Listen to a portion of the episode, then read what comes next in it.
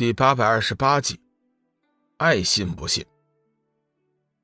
帝君眼看小玉的神威，曾经已经打消的念头再次清晰的浮现在脑海。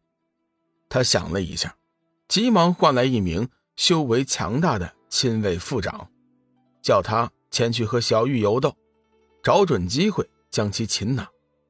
西王母似乎也是看穿了帝君的心思，脸色有些不悦，低声道：“你还想将他收归自己麾下？别忘了，他早已成为人妇，这样的货色你也要？”帝君正色道：“你误会我了。据探子称，古魔对他的妻子极为重视，我想将幻月仙子拿下。”以此来威胁古魔停战。西王母冷哼一声，：“哼，我们的援军已经到了，数量是他们的几倍。这场战斗，我们是稳操胜券，用得着使用那些手段吗？谁还不知道你的心思？”帝君瞪了西王母一眼，道：“你爱信不信？”帝君的副亲卫长名叫洞玄。容貌是一副中年人的样子，身材高大，面色阴寒，目光中不时闪烁着一丝阴霾，整个人看上去有些古怪。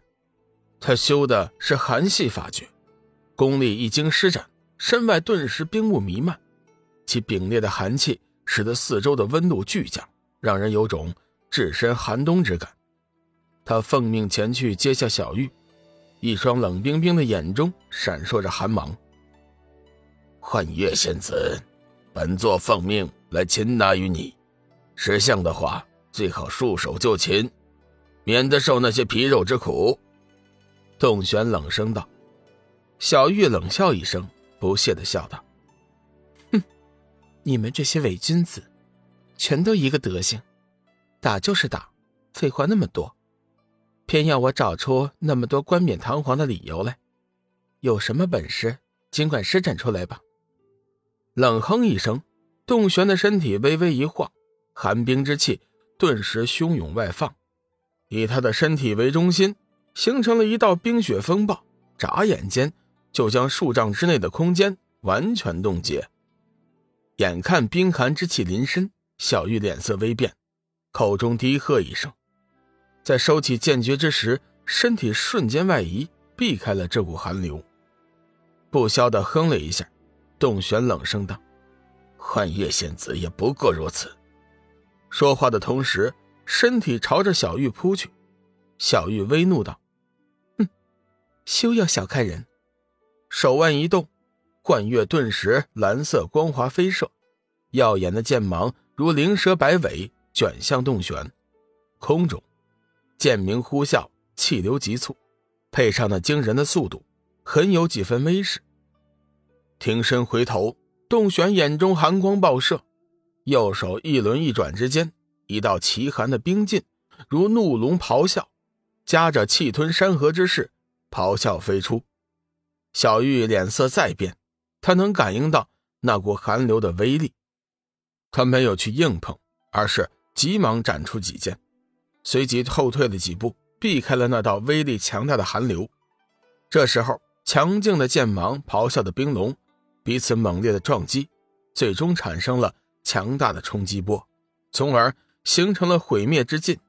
轰隆一声，伴随着震天巨响，空中气流混乱不堪，各色光华如烟花一般，五彩缤纷，随风散落。交战中，两人各自以极快的身法脱离了爆炸中心，彼此眼中也都露出了骇然之色。这时候。与幽梦交手的是一名看上去只有二十三四岁的男子，此人生的虎背熊腰，方面宽额，左手挽盾，右手提刀，颇有股英雄的味道。